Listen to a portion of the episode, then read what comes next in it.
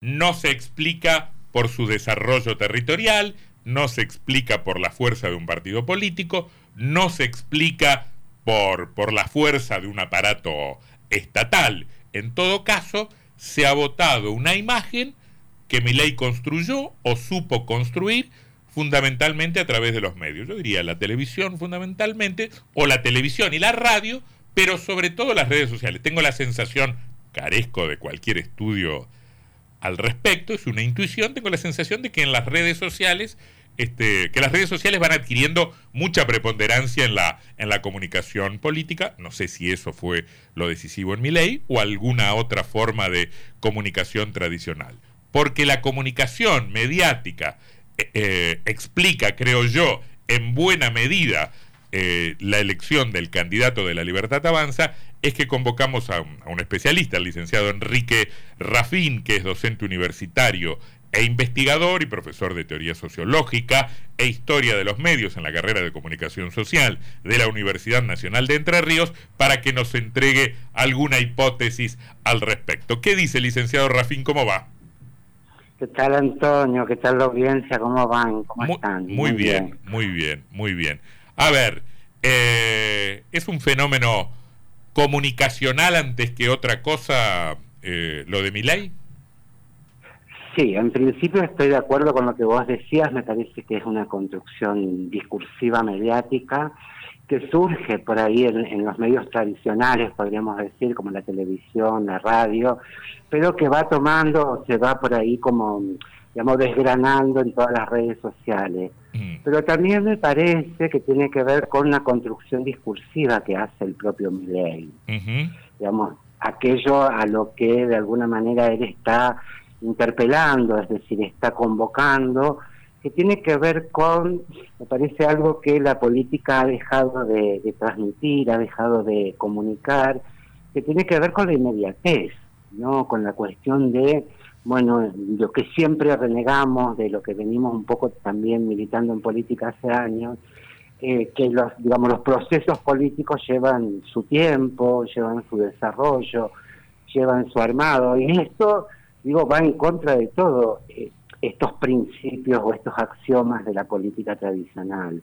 Digamos, un discurso inmediato en el que aparece como un salvador, diríamos, como una receta, como, como un, un, discurso que intenta llenar todo este vacío político que estamos viviendo en Argentina ya hace varias décadas, digamos. y, perdón, Enrique, ¿y cómo, cómo es, cómo es el proceso? Hay, hay un, un líder que encuentra eh, la posibilidad de tocar el resorte justo que ya estaba en la ciudadanía, que es previo o, la ciudadanía demanda eso? ¿Es un fenómeno que se, que se potencia? ¿Es el huevo? ¿Es la gallina? ¿Cómo funciona? estuve pensando desde que me convocaron a este llamado, estuve pensando un poco en esto, justamente de cómo se genera mm. esta cuestión. A, mí me parece que tiene que ver con, no, no es solamente mío, no lo digo solamente yo, eh, que tiene que ver con un discurso como inmediato en el sentido eh, de, poder nombrar a aquellos a los que no se nombraba, podríamos decir. En un punto, digo, esta operación política la hizo muy fuerte, digo, en, en, otras épocas, en otros siglos, el general Perón, digo, cuando nombró por primera vez a los trabajadores, es decir, saca saca del contexto discursivo el, significante obrero que se venía dando en Argentina hasta mitad del siglo XX y los, los vuelve a nombrar, los renombra con esa con, digamos con esa empatía de convocarlos a construir una nueva subjetividad. Yo creo que, que esto de, de, mi ley, el discurso de mi ley, el mensaje de mi ley, fue esto de, en principio me parece que caló muy hondo de no no seguir apostando a las castas políticas, ¿no? que también es un concepto viejísimo, digo, y una forma de gobierno antiquísima, que tiene que ver con la cuestión de la sangre, de, la confianza y demás. Y por otro lado, me parece algo que explicó Max Weber muy bien, que tiene que ver con, con el, digamos, la dominación carismática. Esta cuestión de ver al otro con algunos rasgos sobrenaturales. Es decir, aquel que me puede salvar de esto. Mm. Digo, yo mirando estos días los medios de comunicación y, viendo sobre todo la entrevista que le hacían a la, a la, franja etaria más joven, eh, entre 16, poner y 35 años, el horizonte de expectativa es un horizonte muy oscuro, el futuro que, se avecina. Digo, con una inflación, ustedes hablaban recién de comentó la NASA, digo, esto es un, discurso cotidiano que ya nuestro oído, podríamos decir, ya, se acostumbró. Y pregunto, ¿y cuál es el sujeto que interpela a mi ley? Yo creo que trabaja o interpela, trabaja la, la, discursividad sobre todas las esferas de la vida social. Es decir, podríamos pensar que los más convocados la, o, la demanda más fuerte está centrada para mí en la franja etaria de la juventud, en donde tampoco tuvieron o tuvimos, tampoco me considero tan viejo, tuvimos eh, momentos históricos en donde la política aparecía como la salvación o el modo de, o el instrumento de pensar una vida mejor, una vida más organizada, más estable, más proyectable, digamos.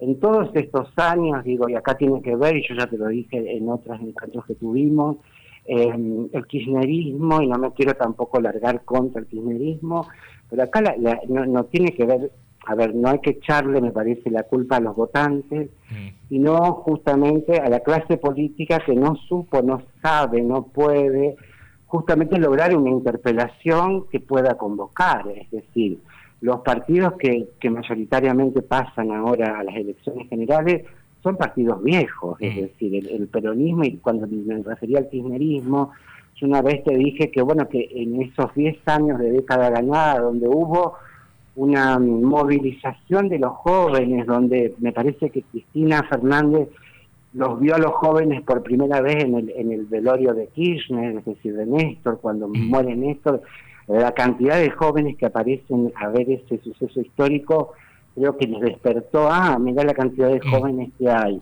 Interrumpo ahí, interrumpo ahí, licenciado porque, a ver, eh, hace media hora, o cinco años, u ocho años, eh, se decía, efectivamente, el kirchnerismo logró Em, apasionar y atrapar a una, a una juventud que adoptó los valores de la militancia y del compromiso y de una supuesta transformación. La pregunta es, ¿estamos condenados a esa cosa pendular, a cambiar de un lado a otro? Porque es más o menos esa misma juventud o más o menos esa misma franja etaria, la que ahora muy claramente vota y fervorosamente una propuesta de derecha y muy reaccionaria y muy conservadora y muy retrógrada.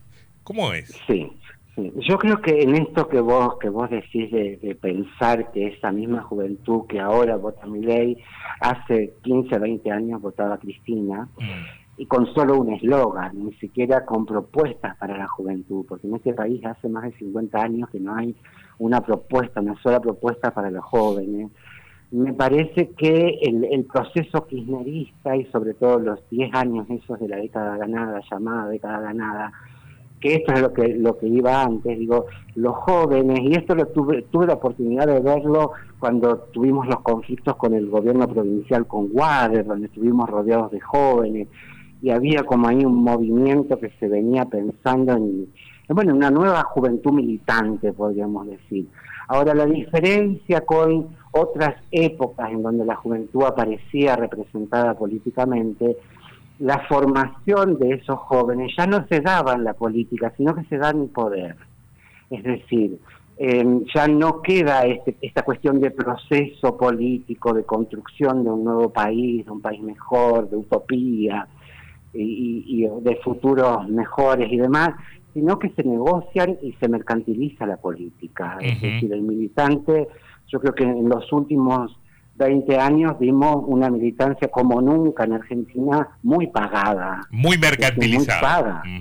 Muy, mercantilizada. Entonces, está bien, vamos, eh, vamos a, trabajar, yo qué sé, en un merendero, vamos a trabajar en un círculo del barrio, vamos a, hacer un montón de cuestiones que se daban en, torno a, te diría también hasta fenómenos como también irruptivos de la política, no necesariamente con, con, banderas así que que enarbolen directamente la figura de Cristina, pero ligadas al cristinismo, y que en algún punto eran, eran todos eh, pagos, digamos, no, no eran, era, digamos, si también hoy digo en el discurso actual, y si uno se pone a hacer una retrospectiva sobre las cuestiones de de, los lugares que se ocupan y demás, aparecen las agrupaciones políticas de la juventud peronista, es decir, que la Cámpora tiene tal intendencia, que el movimiento de Vita tiene tal otra gobernación, digo, Enrique. eso me parece que le hizo muy, muy mal a, a, esta, a esta idea de pensar una política transformadora,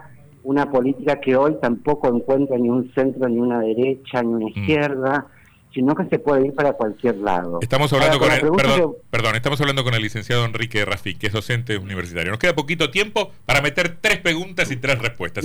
Una, tiene que ver con algunos mensajes de los oyentes, que fue otro de, los fenómenos de este domingo, y es que el, voto de Milei penetró en todas las clases sociales. En Paraná se vio muchísimo voto de Milei en las seccionales más populares, en Acleto Medina, en todos los barrios tuvo muchos votos Milei.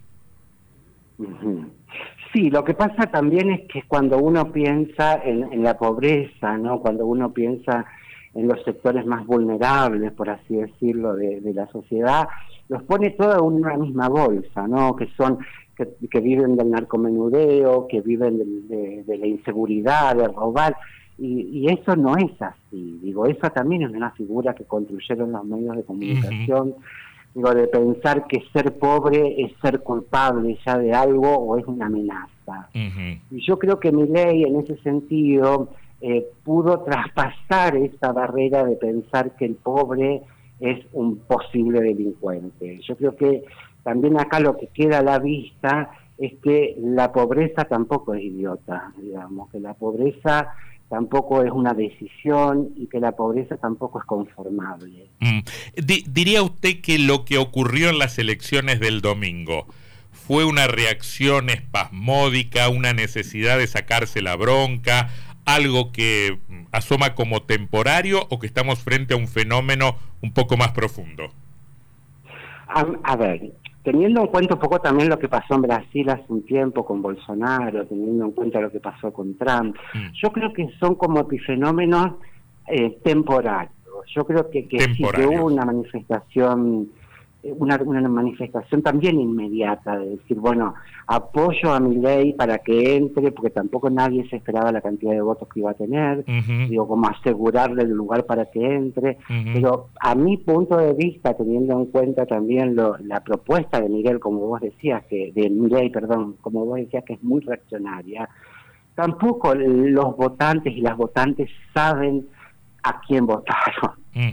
Digo, tampoco hay, porque tampoco mi ley eh, fue capaz, eh, digo, si bien fue el único que tuvo un discurso propositivo, mm. eh, tampoco fue capaz de de exponer, de, comunicar el modo en que lo va a hacer. Digo, mm. yo trabajo en la universidad, no sé qué va a pasar cuando aparezca esto de los vouchers. Claro, no sé, digo, si los, la gente votante de mi ley sabe el cómo va a ser mi ley para lograr lo que propone.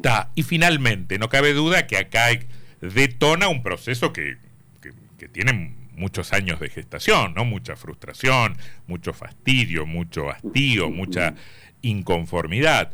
Si un dirigente político, o todos los dirigentes políticos al mismo tiempo, vinieran a decirle, señor Rafín, señor consultor, ¿cómo hacemos para reconstituir la confianza en la dirigencia política?